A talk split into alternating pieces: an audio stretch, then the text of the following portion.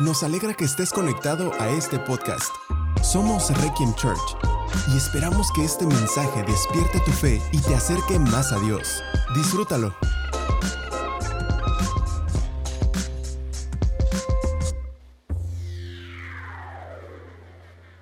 Y hoy estamos en, en el 1 de Samuel capítulo 22, verso 6. ¿Ok? Voy a dar lectura. Las noticias de su llegada a Judá pronto alcanzaron a Saúl. Ok, para dar un contexto rápido, eh, ¿te acuerdas que, David se fue a esconder a la cueva? Encargó a su familia con, eh, con el rey de Moab. Ajá. Y, y después está ahí esperando dirección de Dios, ¿te acuerdas? Hasta que Dios me diga qué tengo que hacer, yo me muevo. Dios le dice, ya regrésate a Judá. Ok, se regresa y entonces ahora sí, ya se regresa y entonces a, él se refiere las noticias de su llegada, la llegada de David, a Judá, pronto alcanzaron a Saúl. En ese momento el rey estaba sentado debajo de un árbol de tamarisco en la colina de Gibeá, con su lanza en la mano y rodeado de sus oficiales.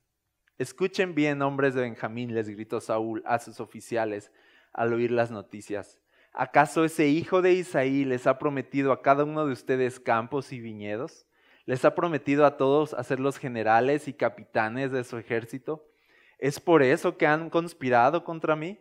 Pues ninguno de ustedes me avisó cuando mi propio hijo hizo un pacto solemne con ese hijo de Isaí.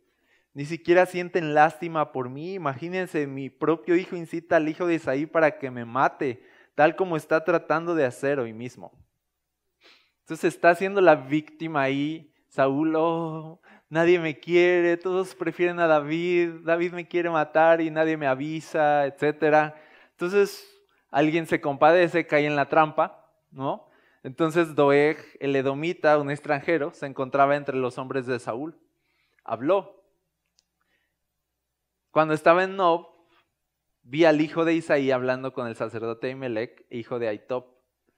Ahimelech consultó al Señor por él, luego le dio alimento y la espada de Goliat, el filisteo. Le fue con el chisme. Entonces el rey Saúl inmediatamente mandó a traer a Ahimelech y a toda su familia, quienes servían como sacerdotes en Nob. Cuando llegaron, Saúl le gritó: Escúchame, hijo de Aitop. ¿Qué quiere mi rey? le preguntó Ahimelech. ¿Por qué han conspirado contra mí tú y ese hijo de Isaí? le preguntó Saúl. ¿Por qué le diste alimento y una espada? ¿Por qué consultaste a Dios por él? ¿Por qué lo instigaste a matarme como está tratando de hacer hoy mismo? Pero Señor, respondió Imelec, ¿hay alguien entre todos sus siervos que sea tan fiel como su yerno David? Él es el capitán de su escolta y un miembro altamente honrado de su casa. Por cierto, esta no fue la primera vez que consulté a Dios por él. Que el rey no me acuse a mí y a mi familia de este asunto, porque yo no sabía nada de un complot en contra de usted. Y es cierto, ¿ok? Él no sabía nada y no había tal complot tampoco, ¿ok? Saúl estaba loqueando. Aimelec, ten por seguro que morirás junto con toda tu familia, gritó el rey. Y le ordenó a su escolta, maten a estos sacerdotes del Señor, porque son aliados de David y conspiradores con él. Ellos sabían que él huía de mí, pero no me lo dijeron. Pero los hombres de Saúl se negaron a matar a los sacerdotes del Señor. Entonces Saúl le dijo a Doeg, hazlo tú. Así que ese día Doeg el edomita los atacó y los mató, 85 sacerdotes en total, que aún llevaban puestas sus vestiduras sacerdotales. Después se dirigió a Nob, la ciudad de los sacerdotes, y mató a las familias de los sacerdotes, hombres y mujeres, niños y recién nacidos, y a todo el ganado, burros, ovejas y cabras. Solamente Abiatar, uno de los hijos de Ahimelech, escapó y huyó de donde estaba David, y huyó a donde estaba David. Cuando le dijo que Saúl había matado a los sacerdotes del Señor, David exclamó, lo sabía. Cuando vi a Doeg el allí ese día, estaba seguro de que se lo contaría a Saúl. Ahora soy responsable de la muerte de toda la familia de tu padre. Quédate aquí conmigo, no tengas miedo te protegeré con mi propia vida, porque la misma persona quiere matarnos a los dos.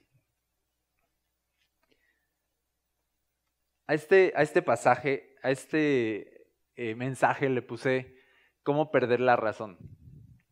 Le iba a poner cómo perder la razón en tres pasos, pero no supe armar los tres pasos, así que lo dejé en cómo perder la razón. Veo aquí a, un Saúl que ya no está pensando correctamente, ¿ok? Que, ha perdido la razón. Poder pensar en atentar contra la vida de los sacerdotes y, y sus familias ya es una persona que está fuera de sí. No, no está pensando correctamente. Y cuando tú no piensas correctamente, eso se va a ver reflejado en tu comportamiento. ¿ok? Tu manera de comportarte está determinada por tu manera de pensar y por tanto algo que debes cuidar demasiado en tu vida es los pensamientos que estás procesando. Porque si acaso tú estás procesando pensamientos incorrectos y, malvados e impuros, en cualquier momento esos pensamientos van a contaminar tu corazón al punto de llevarte a la locura. Te van a, te van a guiar por caminos de perdición, tal y como le sucedió aquí a Saúl, perdió la razón. Y y, voy a usar esta palabra. Dije aquí cómo perder la razón. O voy a usar también la palabra locura, porque eso es lo que está pasando aquí. Locura en la mente, en el corazón de, de Saúl. Ahora, ¿cómo, ¿cómo, llegamos a la locura? ¿Cómo, cómo se llega a este, a este punto? Y solo para recapitular, ¿ok? ¿Recuerdas cómo llegó Saúl a convertirse en el loco Saúl? Porque ahora ya lo puedo llamar oficialmente a partir de hoy el loco Saúl. ¿Ok? ¿Te acuerdas cómo llegó ahí? Celos. Ahí empezó todo. Tuvo celos, ¿no? Y, y nosotros pensamos de, ah, qué inofensivo, le tuvo celos a David. No, tú le abres una puerta a la maldad y a la oscuridad. Puede llamarse celos, puede llamarse enojo, puede llamarse envidia, puede llamarse lo que sea y de ahí te va a capturar por completo. Y empezó con celos, luego se convirtió en odio, acabó odiando con todo su ser a David y, se fue como una, una bola de nieve haciendo grande, haciendo grande, haciendo grande, hasta que se convirtió en una persona que perdió la razón. Yo te digo, ¿cómo, cómo llegamos a perder la razón y a tener comportamientos inadecuados? Ok, cuando albergamos odio, cuando albergamos rencor, cuando hay falta de perdón en nosotros, cuando hay resentimientos, cuando hay pecados no confesados, cosas que estamos ocultando y guardando, todo eso te va a llevar a la locura un día. ¿Ok? Tú dices, es inofensivo, es un sentimiento, es una emoción, es algo que traigo nada más, yo a nadie le importa. No, todo eso contamina tu manera de pensar y te puede llevar directo a la locura. Y me hizo recordar la locura de Saúl, a la locura de otro hombre que vivía en Gadara, el endemoniado Gadareno. Este, este versículo quiero leértelo porque quiero comparar al Gadareno con Saúl un poquito, ¿ok? Marcos capítulo 5, verso 1 dice, entonces llegaron al otro lado del lago, a la religión, a la religión, a la región de los Gerasenos. Cuando Jesús bajó de la barca, un hombre poseído por un espíritu maligno salió de entre las tumbas a su encuentro. Fíjate dónde vivía, en las tumbas. Este hombre vivía en las cuevas de entierro y ya nadie podía sujetarlo, ni siquiera con cadenas. Siempre que lo ataban con cadenas y grilletes, lo cual le hacían a menudo, él rompía las cadenas de sus muñecas y destrozaba los grilletes. No había nadie con suficiente fuerza para someterlo. Día y noche vagaba entre las cuevas donde, donde enterraban a los muertos y por las colinas, aullando y cortándose con piedras afiladas. Es eh, locura. ¿Ok? Eh, ya podríamos aquí decir el loco, ¿no? El loco del cementerio. Así le decían, yo creo. ¿No? Ya, ya era oficialmente una persona fuera de sí, que no pensaba con cordura. ¿Qué hace un hombre que tiene una casa viviendo en las tumbas? ¿Qué hace un hombre que tiene una familia, porque luego se ve que tiene una familia, viviendo entre las tumbas, atormentando a las personas, asustando a los niños cuando jugaban foot? Se les iba el balón y, y lo ponchaba así y los atormentaba, lo, ataban con grilletes, cadenas, las rompía, o sea, es una persona que ha llegado a la locura. Ahora, siempre leemos la historia del Gadareno y no sabemos mucho de él, no sabemos cómo llegó ahí, ¿ok? Y, damos por hecho que simplemente iba caminando un día y se le metieron los demonios, ¿no? Pero no es así, este hombre tiene una historia, de, Saúl sí podemos ver su historia.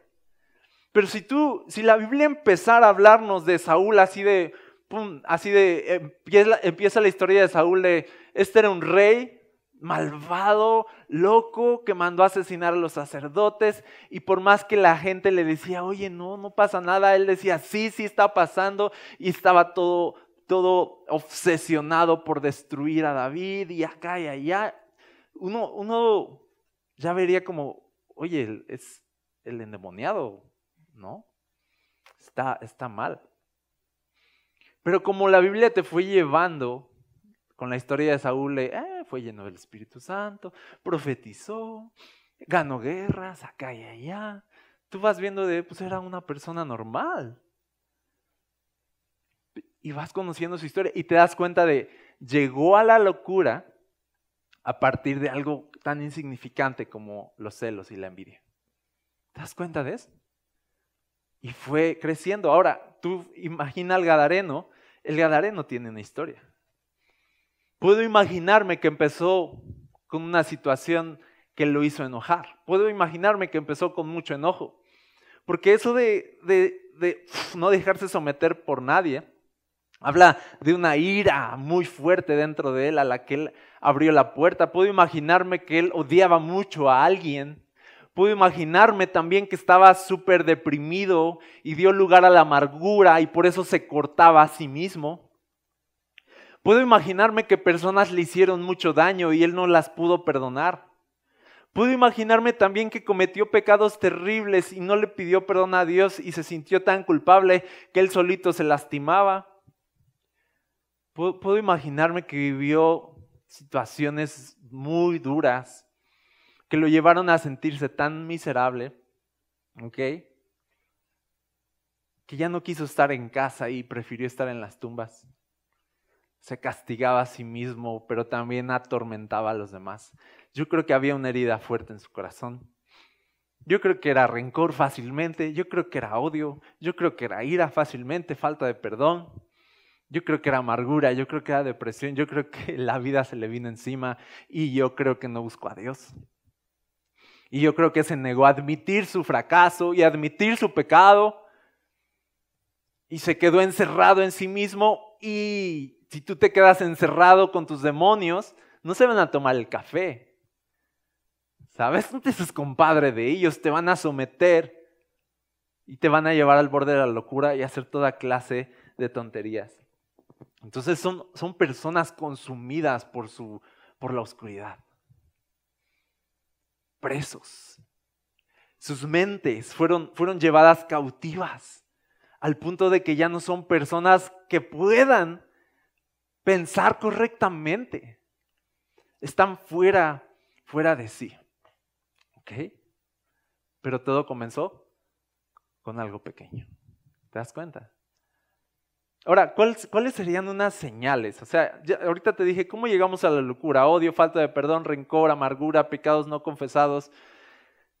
Pero ¿cuáles serían unas señales de una mente así cautiva? ¿Qué, señales podríamos ver en nosotros mismos de, hey, cuidado, cuidado, ¿no? Y yo veo aquí algunas señales.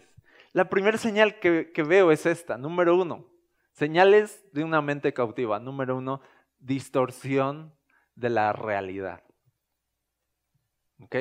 Fíjate, Saúl está eh, hablando con las personas que lo rodean, sus capitanes, sus generales, lo que sea, la gente que lo rodeaba, y les está diciendo en el verso 8, ah, es por eso que han conspirado contra mí. Nadie estaba conspirando contra él. ¿En verdad? Nadie. Nunca. Nadie conspiró contra Saúl. Ah, están conspirando contra mí. Ninguno de ustedes me avisó, etcétera. Y dice, mi propio hijo incita al hijo de Isaí para que me mate, tal como está tratando de hacer hoy mismo. Dice, hay una conspiración en mi contra, todos ustedes están en mi contra.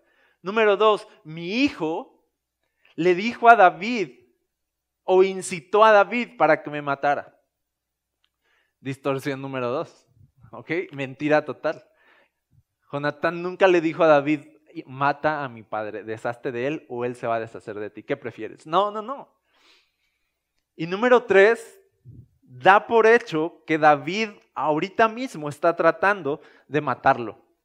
Está tratando de cumplir ese cometido. Entonces él ve conspiración, él ve que todos están en su contra y no es cierto.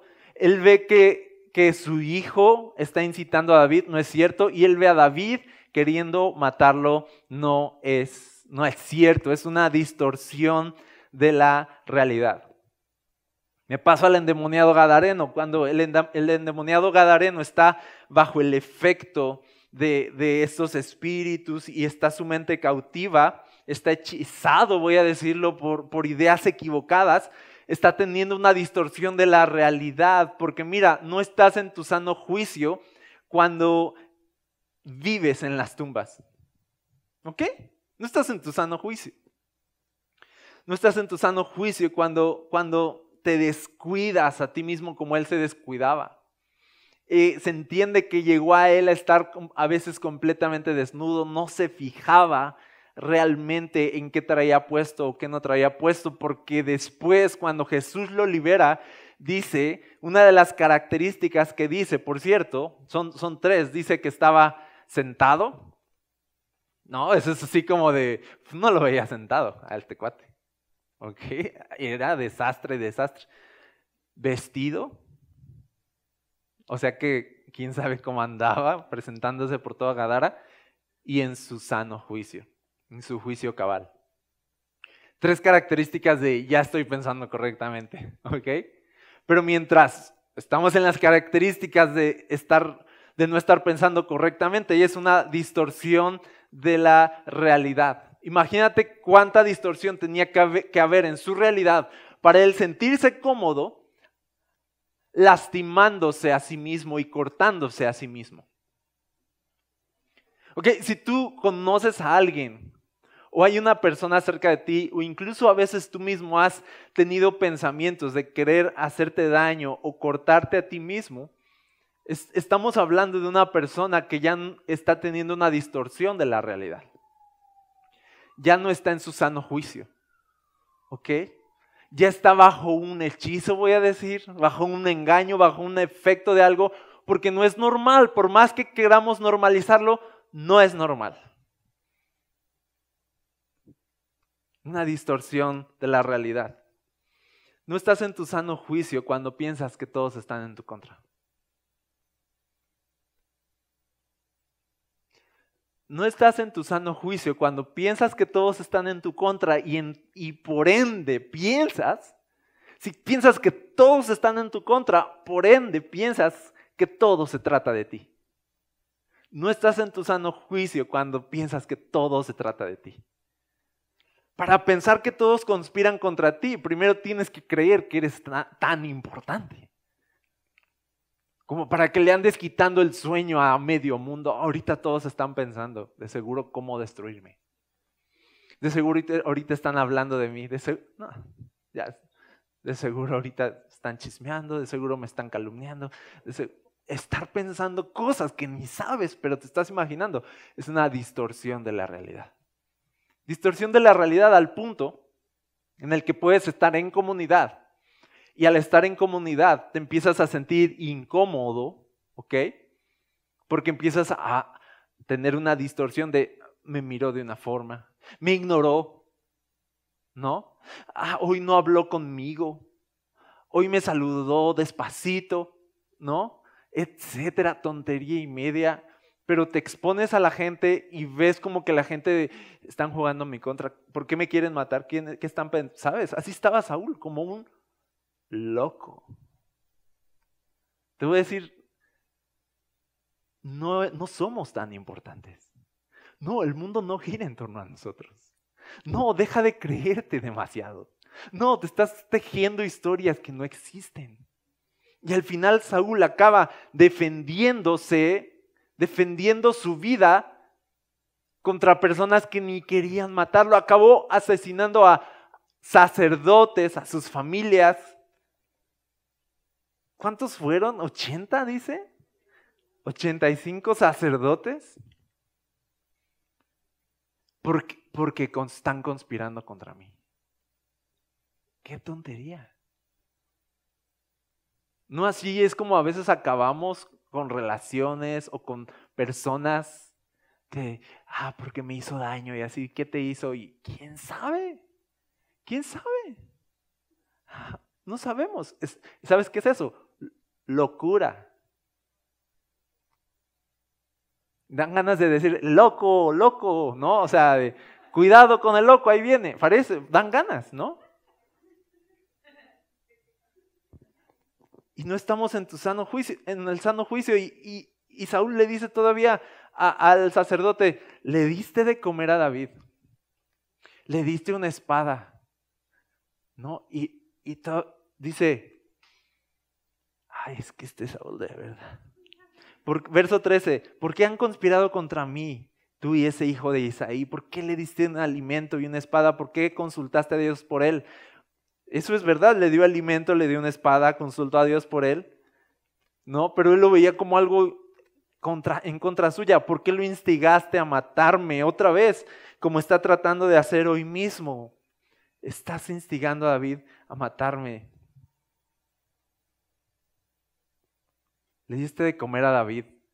Me odias, ¿verdad? Así de tanto me odias. ¿No somos así a veces? De,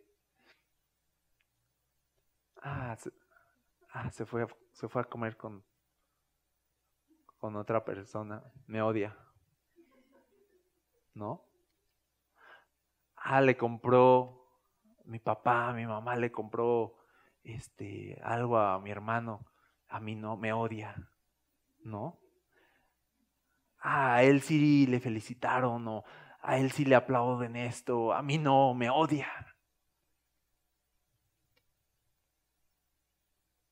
Ah, en la iglesia me odian. ¿Alguna vez has pensado eso? En la iglesia me odian, mi familia me odia, todos me odian. Yo te voy a decir,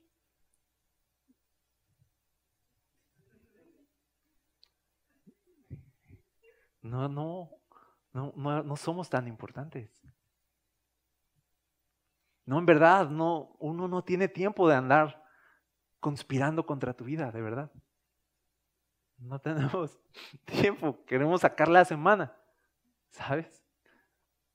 Y sí te amamos, pero no, no eres tan importante como para traer algo en tu contra. Y, tú debes pensar, pensar esto de, todo pensamiento de todos están en mi contra es incorrecto.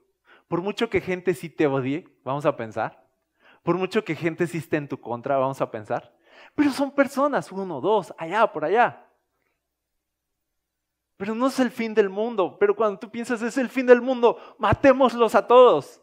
Es así de no. Es el fin del mundo. Me, voy de la iglesia, me voy de mi casa, a las tumbas, a, cortarme. Ah, cuidado. Ya estás teniendo una, lo digo así, distorsión de la realidad. Estás viendo cosas que no son. Estás escuchando cosas que no son. Estás fuera de control. ¿Ok? Y eso nos lleva al segundo punto. Estoy hablando de las señales de tener una mente cautiva, ¿ok? Atrapada. Número uno, distorsión de la realidad. Número dos, insumisión. Dice aquí del Gadareno, nadie podía atarlo y sí que lo intentaban. Nadie podía atarlo y asolaba a su comodidad. Insumisión. Una señal de una mente cautiva es cuando ya nadie nos puede someter.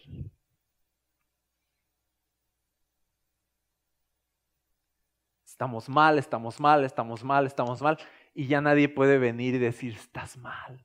Uf, no. se despierta así, estoy, que estoy mal. Cuando hay una insumisión así, ¿sabes? Es una señal, de alerta. A nadie le hago caso, a nadie escucho. Eso es romper los grilletes.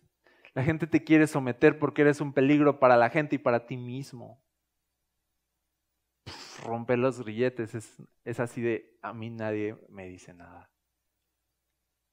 Insumisión. Algo está mal cuando ya no somos capaces de ser humildes y escuchar.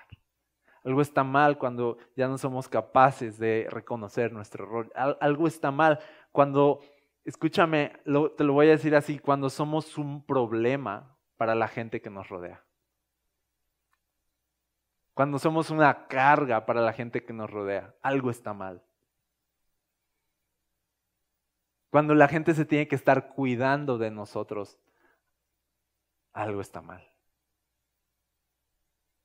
Cuando en vez de ser bendición a otros, somos su peor, somos su peor día, su peor día de suerte, no lo sé. Somos un fastidio. Algo está mal, ¿ok? Entonces, número uno, distorsión de la realidad. Número dos, insumisión. Nadie me puede atar, soy un problema para todos. Nadie me puede decir nada. Insumisión. Y número tres, ah, porque Saúl era igual, o sea, era el rey, pobrecito. ¿Quién le va a decir algo? Y aún así, cuando su gente no estuvo dispuesta a matar a los sacerdotes, muy bien, tuvieron temor de Dios, ¿no? Al final lo acabó haciendo un extranjero, sin temor de Dios. Pero muy bien, la gente dijo, no, no Saúl. Y, aguanta Saúl y lo sometieron, ¿sabes? Esto está mal, esto es una locura. Y Saúl así de, pues mátalos tú. De que, se va a hacer esto, se va a hacer. Insumisión. Nadie te puede detener en tu locura. ¿Qué más? Aislamiento. Ese sería el tercer, tercer señal. Aislamiento. El aislamiento viene del producto de estas dos cosas anteriores, ¿ok? Tengo distorsión de la realidad, me imagino cosas, conspiración contra mí, delirios de persecución, etc. Y luego eso me lleva a un espíritu que, que no es sumiso, rebelde, ¿ok? Me vuelvo un problema para la gente y lo noto, ¿ok? Nadie quiere estar conmigo, nadie, no, y se alejan y los niños se alejan de mí y es así de, pero ¿por qué? Y es así de, porque eres el endemoniado Gadareno, ¿ok? Y no te has dado cuenta. Pero todas esas cosas te llevan al aislamiento y empiezas a tomar la decisión de que es más cómodo estar solo que exponerte a lo que la gente te dice, exponerte a la ayuda que la gente te ofrece, exponerte a que la gente te zarande un poquito y te haga ver tus faltas, exponerte a eso, exponerte a la realidad. Entonces es mejor aislarte, es mejor quedarte en tu cuarto, es mejor no ver a nadie y, y mantenerte alejado de todos y alejar a todos de ti. Y eso fue lo que hizo el Gadareno. Al final él se aisló. Y cuanto más se aislaba, más se perdía. Y Saúl, aunque estaba acompañado, al final la verdad es que estaba solo. Al final es que solo porque era el rey, pero la gente ya sabía cuánto desvariaba. ¿No le tuvieron que contratar a un cantor para cuando desvariara? El cantor fue David, ¿te acuerdas? Así de, ¿qué hacemos con Saúl? Está loco. Vamos a contratarle a alguien que toque para cuando esté loqueando, se calme. No. Era como de, ¿con qué lo amarramos a este cuate? ¿Imaginas eso? Locura.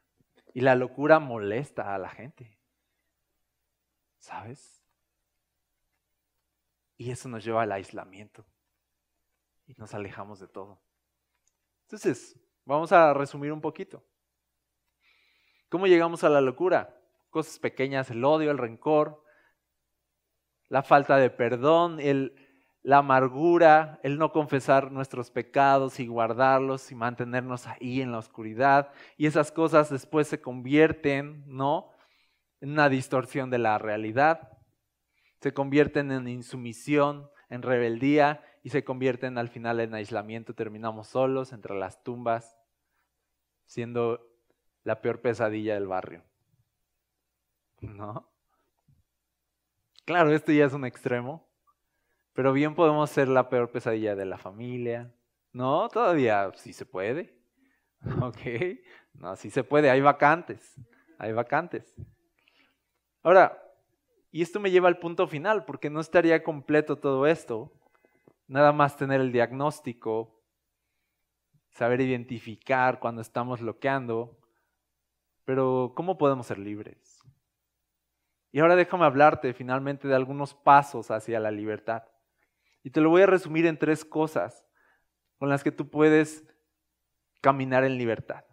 Dejar de tener esta mente cautiva en el error y caminar ya en la libertad que Jesús da. Y serían tres cosas.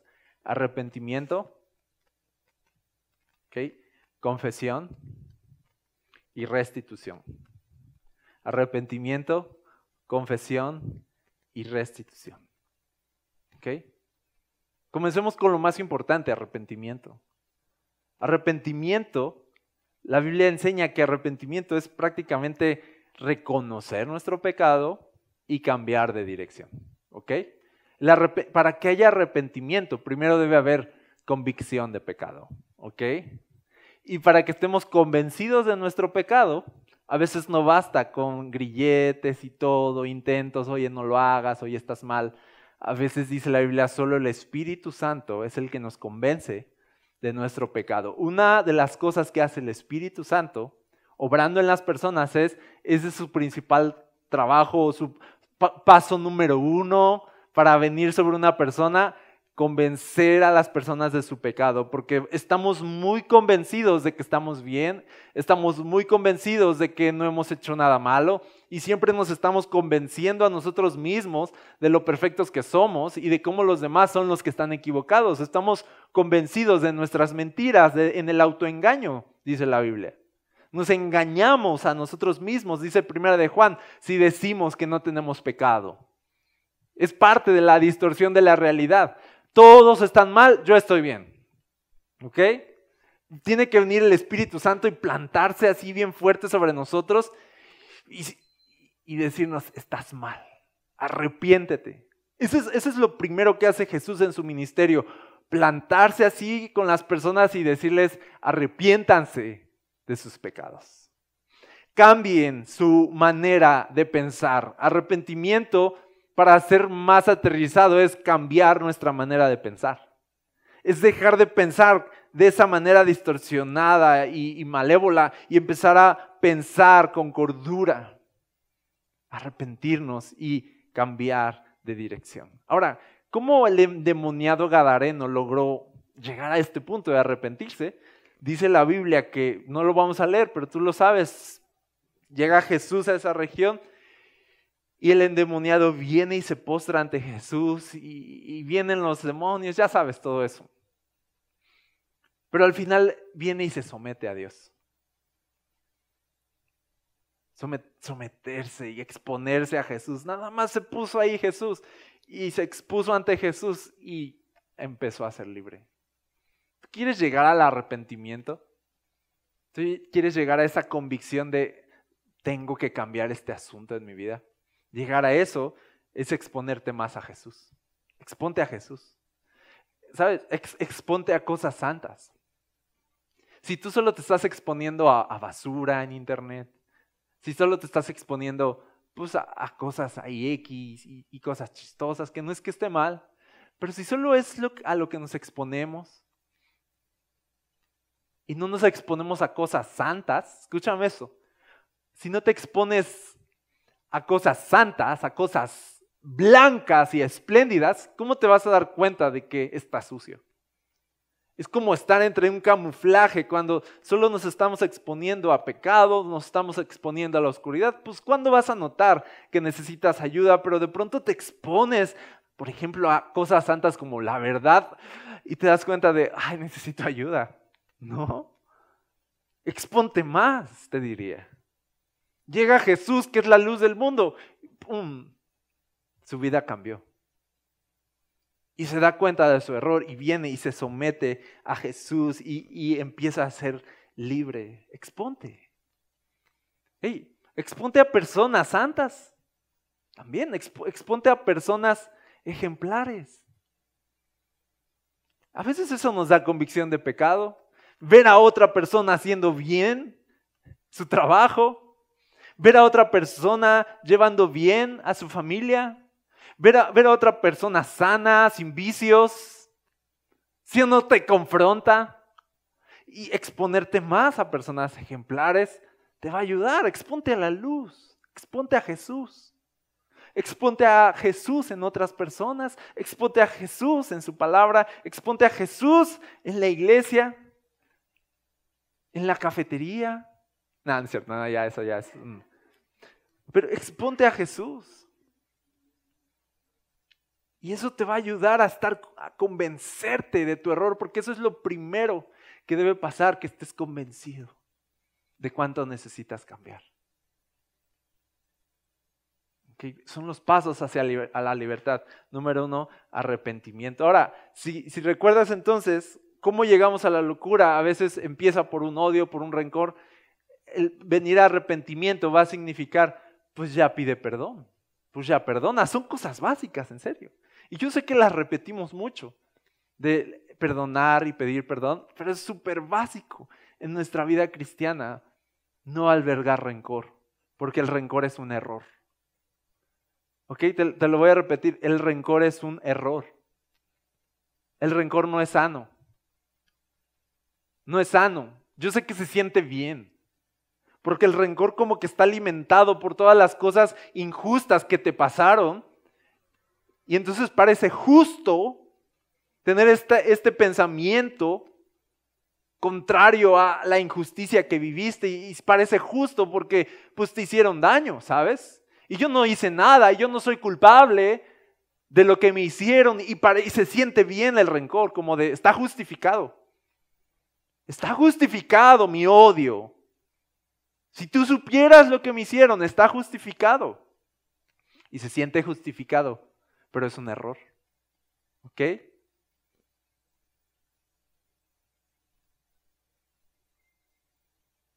No eres culpable de lo que te hicieron, ¿sí? pero si eres culpable de guardar rencor. Y eso te va a destruir. Jesús nos da un camino distinto, arrepiéntete. No guardes rencor. Ora por tus enemigos, dice. Bendice a los que te maldicen. No devuelvas mal por mal. Si te pegan en una mejilla, pon también la otra, ¿sí o no? Ese es el camino a la libertad. Jesús te está invitando a la libertad y a no quedar esclavo en el error. Tú te quedas en un rencor y te quedas en un error. Y te quedas en un error y sigues caminando así en tu vida, vas a acabar en la locura. ¿Ok? Número uno, arrepentimiento. Número dos, ¿cuál dije? Confesión confesar tus pecados. Fíjate, primera de Juan 1.9 dice, pero si confesamos nuestros pecados, Él es fiel y justo para perdonarnos nuestros pecados y limpiarnos de toda maldad.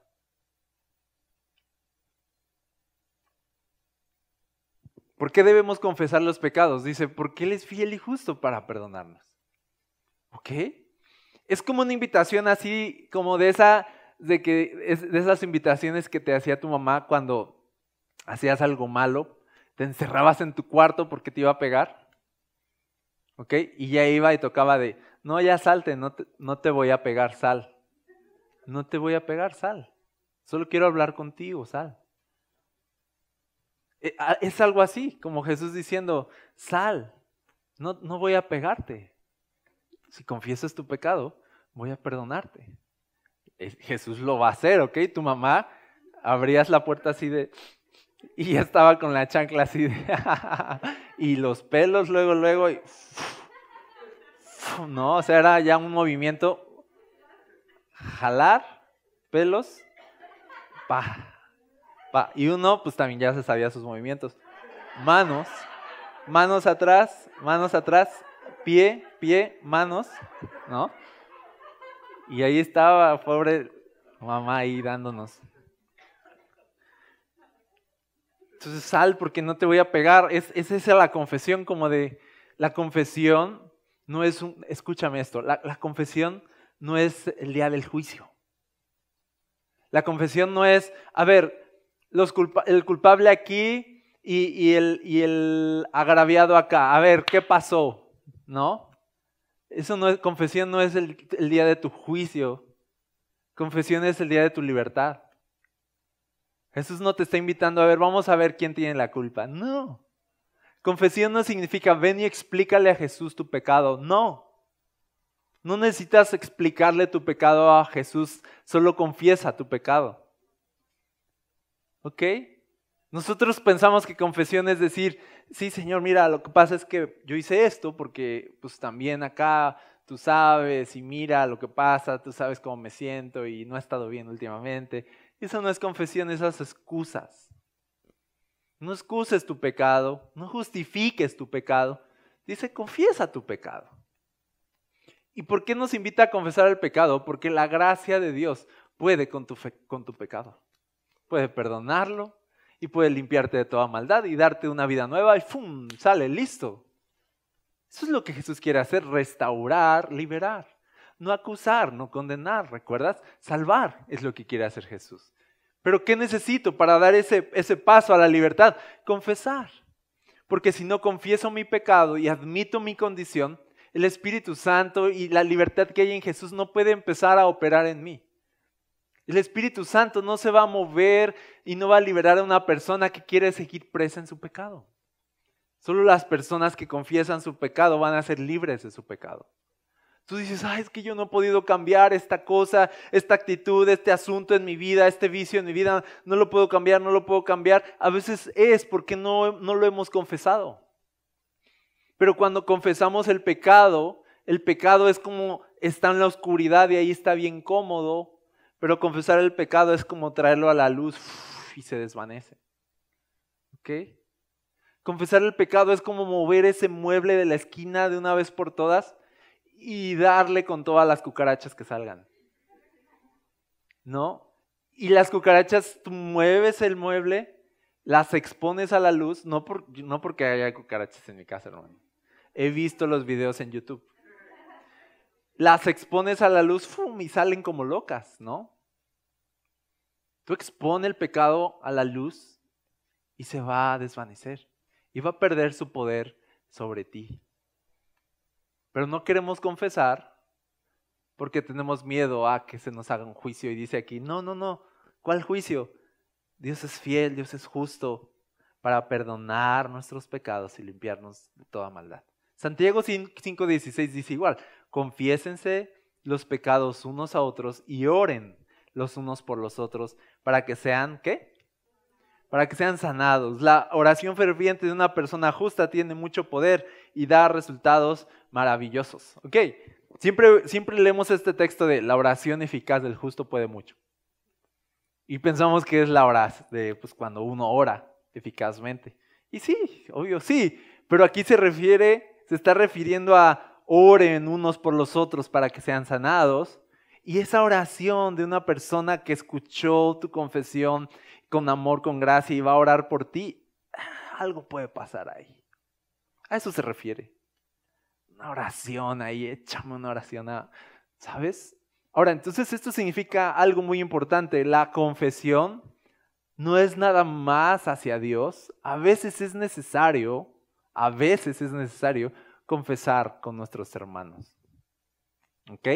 Sobre todo si el pecado, escúchame esto, sobre todo si el pecado tiene que ver con un daño que le hiciste a alguien. Algo hiciste que le afectó a otra persona. No basta con, oh Señor, perdóname, te confieso este pecado. Te confieso que hice esto y lo otro a fulanito de tal. Amén, ¿no? Ay, sí, qué fácil. No, ve y habla con esa persona. Confiesa tu pecado, ¿no? A veces necesitas que alguien te escuche también. y ore por ti. Para que seas sanado, exponer, exponerte a la luz. Sal de las tumbas. Ven a Jesús. Confiesa tu pecado. Y finalmente, restitución, arrepentimiento.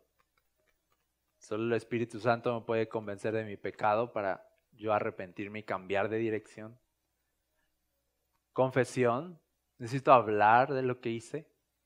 Necesito confesarle a Jesús, necesito confesar con alguien más, necesito que oren por mí para ser sanado en verdad. ¿Ok? Luego restitución. Y este me gusta mucho porque dice aquí la historia de el Gadareno que pues ya quedó sano, ya por fin estaba sentado, vestido y en su sano juicio, algo que no se veía desde, pues, desde mucho tiempo atrás. Y ahí está, listo. ¿Y, ¿Y, qué crees que quiere hacer el Gadareno? Quiere seguir a Jesús. Eso ya es pensar con cordura. Quiero seguirte. Ah, ya estás pensando bien. ¿Ok? Por primera vez en toda tu vida has dicho algo súper inteligente. ¿Ok? Eso es una señal de libertad. Quiero estar con Jesús, quiero seguir a Jesús. ¿Ok? Quiero leer la Biblia, quiero ir a la iglesia. Es una, es una buena señal de algo está obrando Dios en mí. Cuidado cuando es de, no, no quiero, no, no, qué, qué fastidio y bla, bla. Cuidado, pero cuando hay un deseo es, hey, algo está haciendo Dios en mí. Y el Gadareno ya estaba libre, en su sano juicio, ya quería seguir a Jesús. Y Jesús le dice esto, tú sabes la historia. Jesús le dice, le dice, no, regrésate a, a tu casa. Y le dice, y cuéntale a los tuyos las cosas maravillosas que Dios ha hecho en tu vida. Sé testimonio a la gente. Y sí, efectivamente el Gadareno regresó a su casa le contó a los suyos, le contó por la ciudad y estuvo predicando en las ciudades todo lo que Dios había hecho en su vida y fue de testimonio para mucha gente. Pero, pero escucha esto, esto es lo hermoso de la historia de Gadareno, del Gadareno, que, que este hombre quería seguir a Jesús. Jesús le dijo, vuelve a casa porque es en casa donde, donde uno empieza a seguir a Jesús. ¿Ok? Qué, qué bonito. Yo, yo creo que Jesús le dijo Qué chulo. O sea, llevas, quién sabe cuántos años, vamos a pensar. Llevas años viviendo en las tumbas, sin aportar un peso en tu casa. Nada, ya le habría dicho eso, ¿no? Pero, ¿no? Tus hijos no saben de ti, tu familia, y ya bien, bien chido. Ya, ah, me voy con Jesús. No, ya me voy con Jesús, ¿no? vámonos, así de, nada tan rápido. Vuelve a casa. Porque esto es restitución, tienes que reparar el daño. ¿Sabes cuántos grilletes debes, hijo? Checa, aquí está la cuenta. ¿Sabes a cuánta gente lastimaste mientras eras el loco de las tumbas? 85 personas. ¿No? Ve y paga. Ve y ponte a cuentas, ve y pide perdón. Y como si Jesús le dijera a Saúl en algún momento, ¿no? Me imagino. Como si quisiéramos decirle a Saúl si en algún momento volvía en sí, que no pasó. Si de Saúl, eh, mientras estuviste pues, fuera de sí, mataste a 85 sacerdotes y a su familia. ¿Qué tendría que haber hecho Saúl? Restituye. Pero no quedó nadie vivo, sí quedó uno, Aitop quedó vivo. Restituye el daño con él hazle bien a ese hombre, porque tú le quitaste todo. ¿Qué tal eso? ¿Qué tal saqueo? Era un corrupto, le robaba a las personas, se enriqueció ilícitamente trabajando en el gobierno. Una historia, no sé, extraña ahí. Cosas que no, no pasan y no sé. Se me hace, se me hace. Entonces, está rico, saqueo y todo, viene Jesús, se expone a Jesús. ¿Quién sabe qué dice Jesús? ¿Qué pasa ahí en esa cena? El asunto es que saqueo queda libre, se arrepiente, confiesa su pecado. He robado. Pero luego viene el último paso, restitución. Jesús le dice a los que les haya robado, les voy a pagar cuatro veces lo que les robé. Escúchame esto, no, no porque sea una obligación, eh, no es una carga de, de ahora pagas, ahora pagas miserable. O sea, no es eso, es algo bonito que saqueó, ¡fum! explotó su corazón y en ese arrepentimiento que tenía, el arrepentimiento que tuvo quedó demostrado en su ardiente deseo de reparar los daños ocasionados. Nadie le dijo, y ahora pagas. Él solito quiso pagar. Es como voltear y, decir así de, ¿a quién maté mientras, mientras me comporté así? Me acuerdo mucho del gran pez. No sé si vieron el gran pez, Big Fish. A ver. Siempre digo películas que nadie ha visto. Bueno, tienen que verle el gran pez. Pues el dueño del circo, pues, ay, ya, ¿por qué, no, ¿por qué no ven películas? A ver, hermanas. Pero me acuerdo que dice para aquí Lida nada más que la ha visto. ¿Sí o no, Lida? Que se convertía en hombre lobo, ¿no? En las noches y hacía desastres. Y ya el otro día ya era una persona normal. Y ahí decía, y dice, ¿Mate a alguien? Pregunta. ¿Mate a alguien? Y hablaba de su mal genio, hablaba de su carácter, esa, esa escena. Las cosas que hacía cuando estaba fuera de sí, dañaba a personas. Pero cuando Jesús nos rescata, tenemos que voltear y ver los daños que causamos y, restituir. ¿Y qué hice mal? estuve, hijos, estuve ausente mientras, mientras estuve allá en las tubes, no estuve para ustedes. ¿Qué, voy a hacer ahorita? Hey, voy a estar para ustedes. Hey, aquí voy a estar. Hey, voy a invertir en ustedes. Porque no estuve. Voy a pagar. Porque quiero, porque estoy arrepentido. ¿Sabes? Te quité Ok, tenlo aquí al doble, al triple, al... Restitución es el último paso, porque a veces ese es el paso en el que queda demostrado que Jesús ha tocado nuestra vida. Qué hermoso va a haber sido que el Gadareno llegara a casa. Y todas las cosas buenas que hizo para reparar todo lo que rompió y todo lo que dejó de hacer mientras no estuvo. ¿Sabes? A veces mientras no estamos pensando correctamente, podemos hacer muchas tonterías, decir muchas tonterías. Pero cuando Jesús nos toque y nos haga volver en sí, y nos arrepintamos, yo te animo algo. Que no se quede en un sentimiento de, ah, qué bonito Dios me tocó, sino se quede en acciones cuando se producen acciones de un corazón arrepentido, ahí es cuando la transformación de Jesús tiene un testimonio hacia afuera. Ahí es cuando ya se hizo algo poderoso y sustancioso nuestra vida con Jesús. Ahí es cuando ya tiene sustancia, cuando afecta a otra persona, a otras personas, positivamente. ¿Cuánto daño hiciste antes? Ahora voy a hacer bien. ¿Qué les parece eso? Arrepentimiento, confesión, restitución. Oramos. Señor,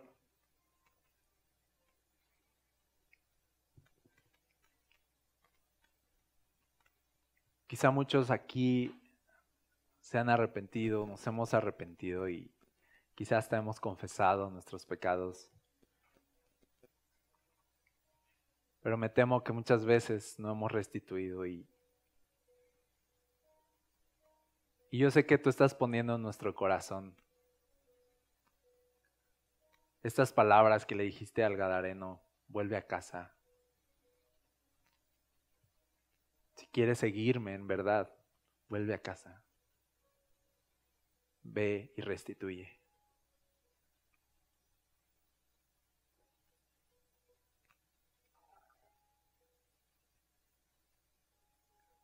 Y hoy pone en nuestro corazón aquellas cosas que necesitamos reparar, Señor. Aquellas paredes que rompimos.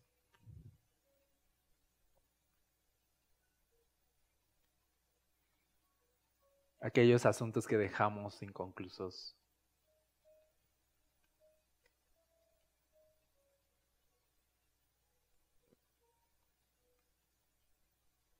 Aquellas conversaciones que jamás tuvimos Ayúdanos a reparar.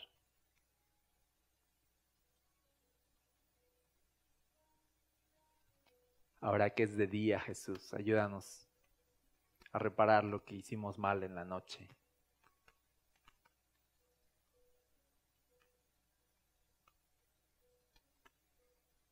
Y muévenos, Señor, porque este mundo necesita más el testimonio de personas transformadas. Necesitan oír y ver que tú cambias vidas. Necesitan comprobar y saborear lo que es una vida transformada por ti, Jesús. No es ahora ya soy religioso, no. Es ahora soy más compasivo. Ahora tengo otra manera de pensar. Ahora puedo ser bueno. Ahora puedo dar. Antes robaba, ahora puedo dar. Antes odiaba, ahora puedo amar.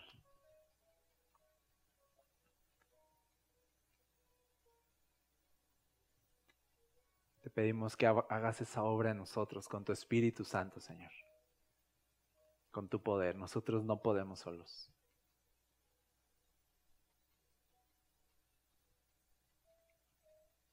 Te lo pedimos en el nombre de Jesús. Amén.